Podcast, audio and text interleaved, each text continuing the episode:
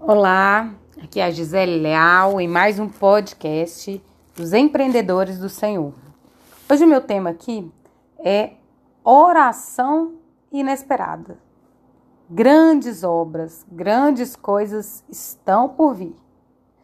Para eu falar sobre esse assunto, eu escolhi a história de Tabita, Dorcas em grego. Essa, essa passagem está lá em Atos 9, 36 a 43. Tabita era uma mulher que sempre fazia o bem. Ela se dedicava a praticar boas obras. É provável que ela tenha começado a seguir Jesus durante o ministério itinerante do Mestre.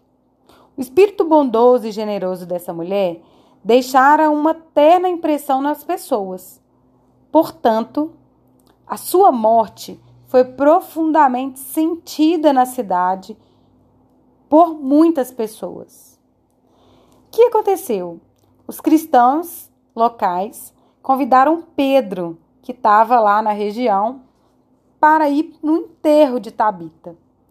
Só que quando eles convidaram, provavelmente eles pretendiam que Pedro, enquanto é, discípulo do Senhor, honrasse uma das servas que eles consideravam especiais para o Senhor.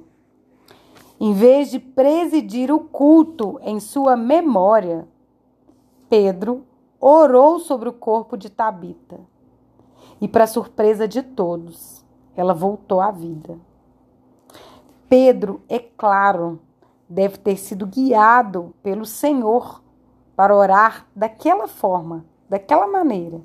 E Tabita sem dúvida, ela precisava concluir o serviço que Deus tinha deixado, o propósito que Deus colocou ela na terra. O resultado desse milagre foi que muitas pessoas creram no Senhor naquele momento.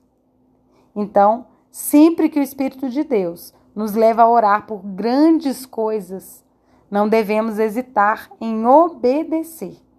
É preciso confiar em Deus, pois Ele fará o impossível, ciente de que com Ele tudo é possível.